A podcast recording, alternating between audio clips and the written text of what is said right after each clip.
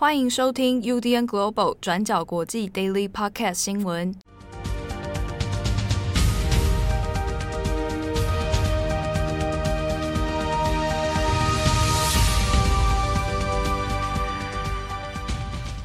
Hello，大家好，欢迎收听 UDN Global 转角国际 Daily Podcast 新闻。我是编辑七号，我是编辑惠仪。今天是二零二一年十月十八号，星期一。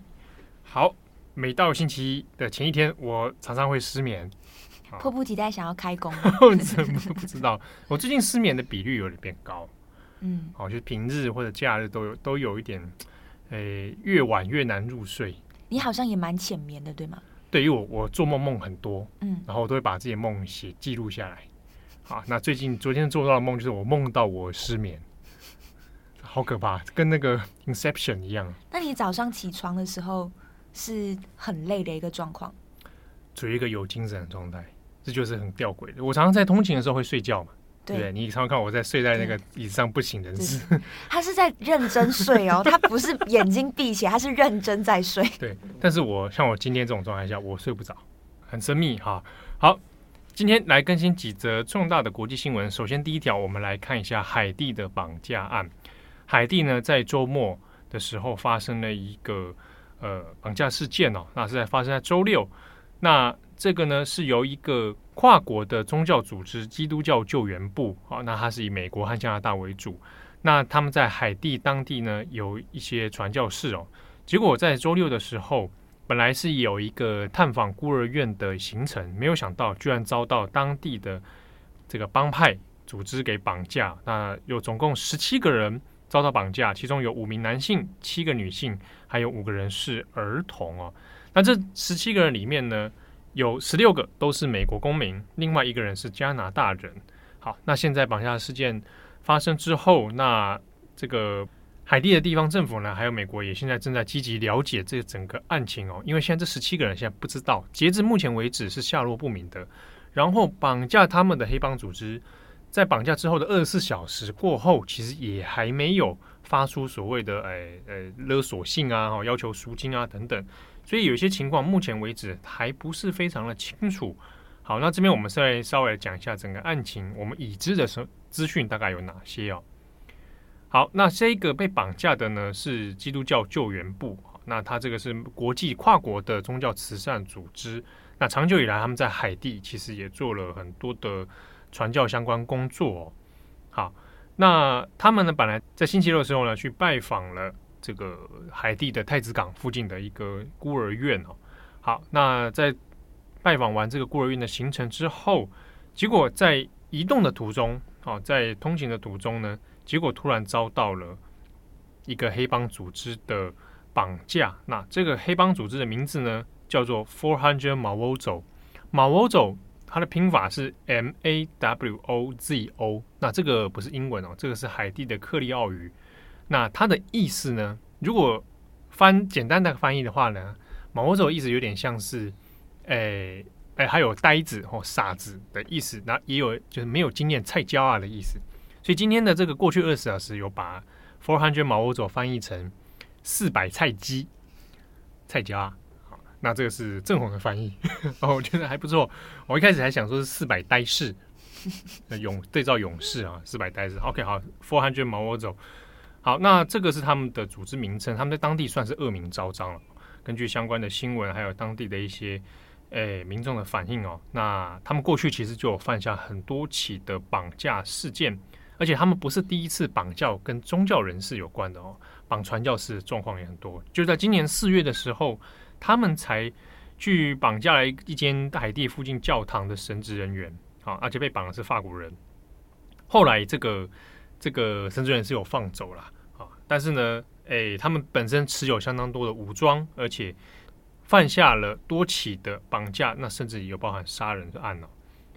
好，那在星期六的时候呢，发生这个绑架事件，那这些被绑的人现在被诶移，就是被。带走之后呢，现在其实也不知道人在哪里哦。那安全状况如何？那现在到底是什么样的一个情形？那目前都还不知道。那先前为什么会针对很多呃宗教相关人士或者教堂啊来做绑架？这个主因其中一个原因在于说赎金的问题哦，因为如果你一般一般的平民的话，大概是付不太出来赎金啊，他没有被绑的这个勒索的价值，所以呢，很多会针对比如在当地的外国人或者是跨国组织的，哦，那这个就是可能很可能变成下手的目标。好，那比较当然吊诡的是说，因为在发生绑架事件之后，那400毛欧洲他们目前都还没有发出这个赎金的勒索是这个讯息哦，所以到底诶想要什么？那到底要怎么样来做救援？目前都还不清楚。那美国的华油呢，它是有得到一些相关的讯息哦，当然这还有待验证，就是他有得到其中一名被绑架的美国的传教士哦，那他。透过 WhatsApp 有发出一些群组的求救讯息哦，那但是呢，这个讯息里面也只有说被绑架了，但不知道被带到哪里去。那希望外界能够来救援。好，那目前这个资讯里面其实也还有待后续的追查。好，那基督教救援部呢，在联络了美国的驻海地大使馆，好，那现在也在寻求看看有没有什么办法可以来做救援。好。那只是美联社部分，他们有去向这个当地被拜当初那个行程里面的孤儿院哦，去做一些验证查证。那其实，诶，当地的一些组织等等各方面，其实都还算还是蛮低调的，没有透露太多的讯息哦。好，不过我们回过头来看一下海地这边，那其实，诶，这一年多以来，其实发生多非常多的事情哦。大家如果还记得的话，今年七月的时候，海地总统。海地的总理啊，摩伊士他就在自己的住宅里面就被人家刺杀了。然后八月份的时候又发生了一个七点二级的大地震啊，那有几乎是有两到超过两千人死亡哦。好，那一连串的事情其实让海地当地的犯罪情况也是不断的恶化。好，那我们来看一下绑架事件，就是当地最为严重的事件之一哦。从如果我们来算一下二零二零年跟二零二一年两个年度的比较。二零二零年的时候，全年在海地的绑架事件是两百三十四起，但是二零二一年呢，光是到前八个月哦，哦，那至少就已知通报的案例是三百二十八起绑架案啊。那当地的一些相关犯罪事件，其实在诶呃总统总理被暗杀之后，然后加上后来的大地震等等各方面，其实都让在地的治安、经济。啊，然后还有明星，其实都相当的动摇，所以状况可以说是相当的混乱的。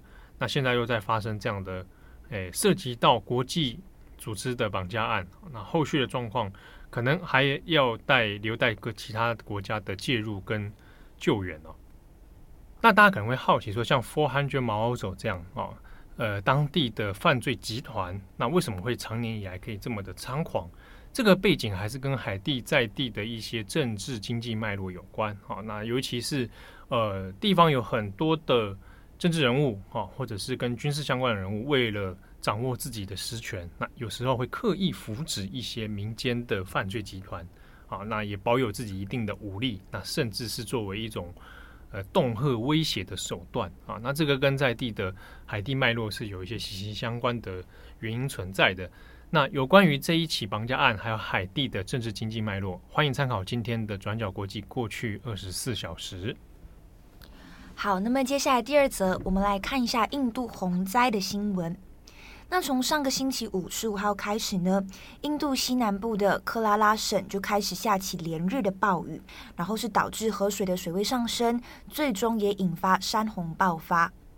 目前已知的状况是，至少有二十人死亡，还有多人失踪。那印度官方这边也表示，已经疏散当地好几千人，然后也安置了至少一百个收容所。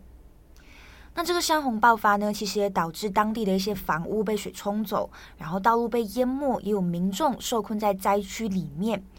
那如果我们从外媒空拍的照片，其实也可以看到，基本上就是汪洋一片。那也因为城镇啊，还有乡村的这些交通道路，基本上都已经被切断了，所以到最后，印度官方这边也是派出军队，用直升机直接投入到当地来运送物资跟一些人员进入。这样，那为什么这次克拉拉省会发生洪灾呢？根据印度的气象局表示，那这个暴雨会发生是因为附近的低气压所引起的。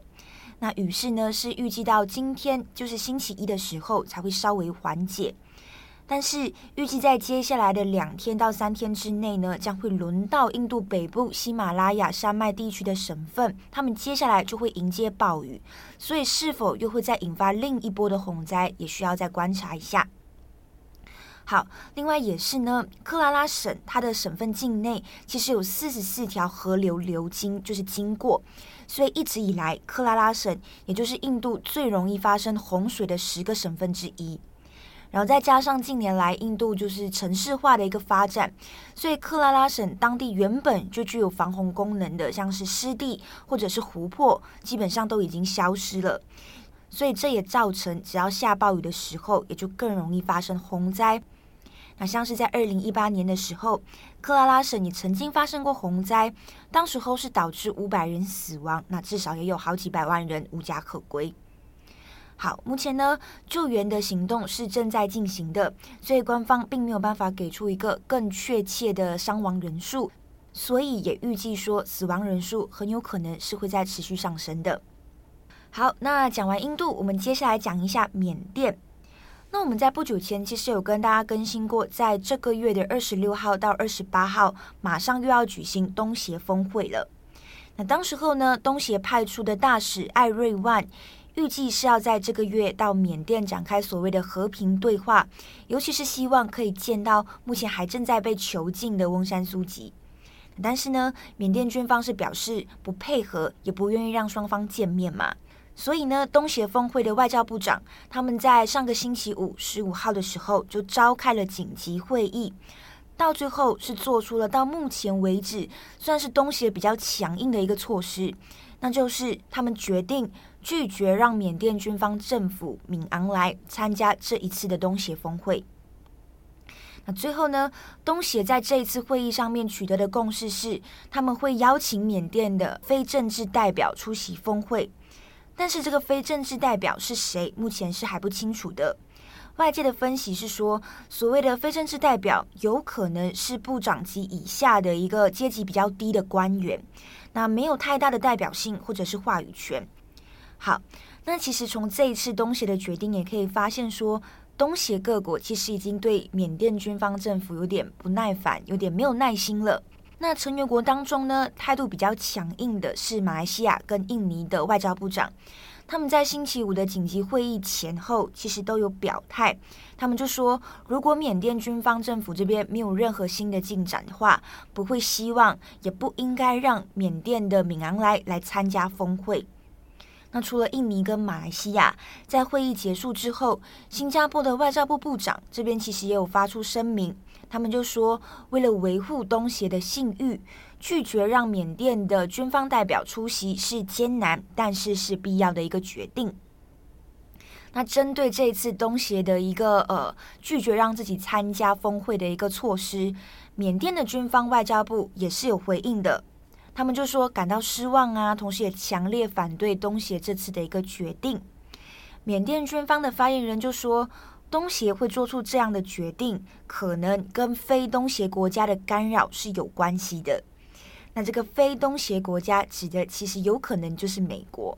因为美国的国务卿布林肯其实过去曾经有跟这个东协特使艾瑞万见面过，所以就认为说东协这一次的决策有可能是受到美国影响的。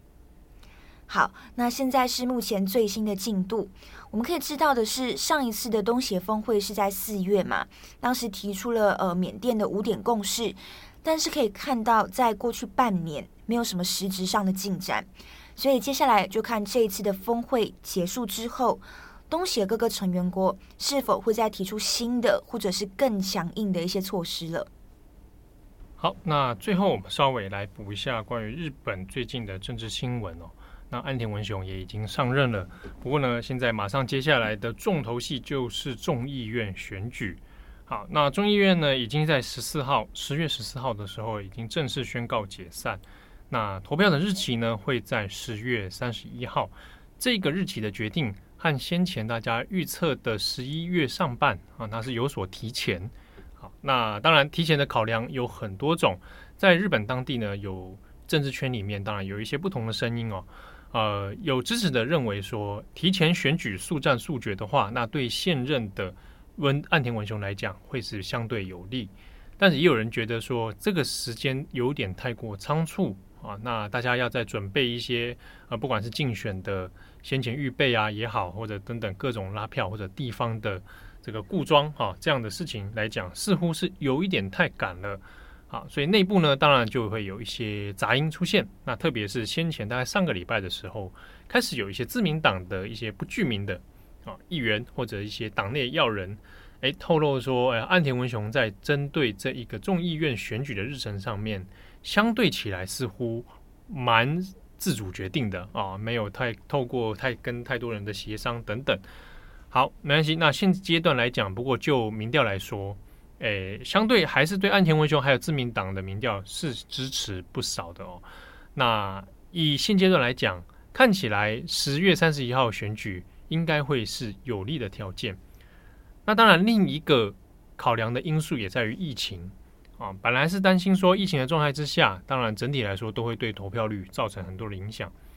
不过呢，现阶段日本的疫情其实跟先前我们在八月份看到的创高峰来讲，已经有很大的差别了。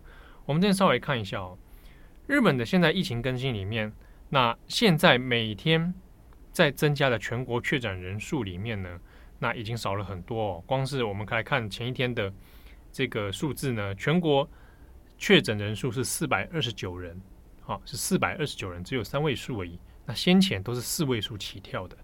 啊，那之前是全国呢，可能是四五千人的状态啊，所以现在少了非常多。那东京更是已经低于一百了啊。那对比之前七月八月的时候那样的状况来讲，这个是非常大的差别哦。我们呢，如果简单的来看它的趋势图的话呢，八月份来到一个很大的高峰，然后九月、十月就已经出现趋缓的这样的现象，然后从九月跨到十月初之后呢，就已经开始有低于一千了哦，那一直到现在十月已经到了一半，那基本上每天的确诊人数已经降了非常多。当然，这个受惠于还是在于全国的疫苗接种的比率哦不断在增加，当然这是有直接的关系的。所以呢，在现在这个状态之下，或许在十月底投票会是一个好的时机点啊，疫情也控制住了，基本上会对于执政党的这个呃是相对有利的状态哦。如果万一像之前设想的，我们到十一月才选举的话，其实有点担心是，哎，没人能没有人能够保证到十一月疫情不会突然又复苏啊，所以中间的变数之下，才选择了这样的一个豪赌啊。在日本的政治圈里面，现在说岸田文雄这是一场赌博，如果这一次自民党没有办法过半啊，基本上应该是可以过半，只是说大概席次到多少而已。但是如果他的选的不漂亮的话，可能对岸田文雄来讲，他会就会变成了，哎，寿命最短的一次首相内阁哦，那就是又是第一百任，所以这个会变得蛮难看的。好，但是如果赌对了，那接下来日本的政权调性里面，岸田文雄可能就会变成长期政权啊，那加上有背后又有安倍、麻生等人的支持，所以呢，就这个可以说是十月底的这一这一次呢，会是一个。决定接下来自民党或日本政治生态的一个很重要的选举哦，那后续可以再帮大家做观察。好，那感谢大家的收听，我是编辑七号，我是编辑惠仪，我们下次见，拜拜，拜拜。感谢大家的收听，想知道更多详细内容，请上网搜寻转角国际。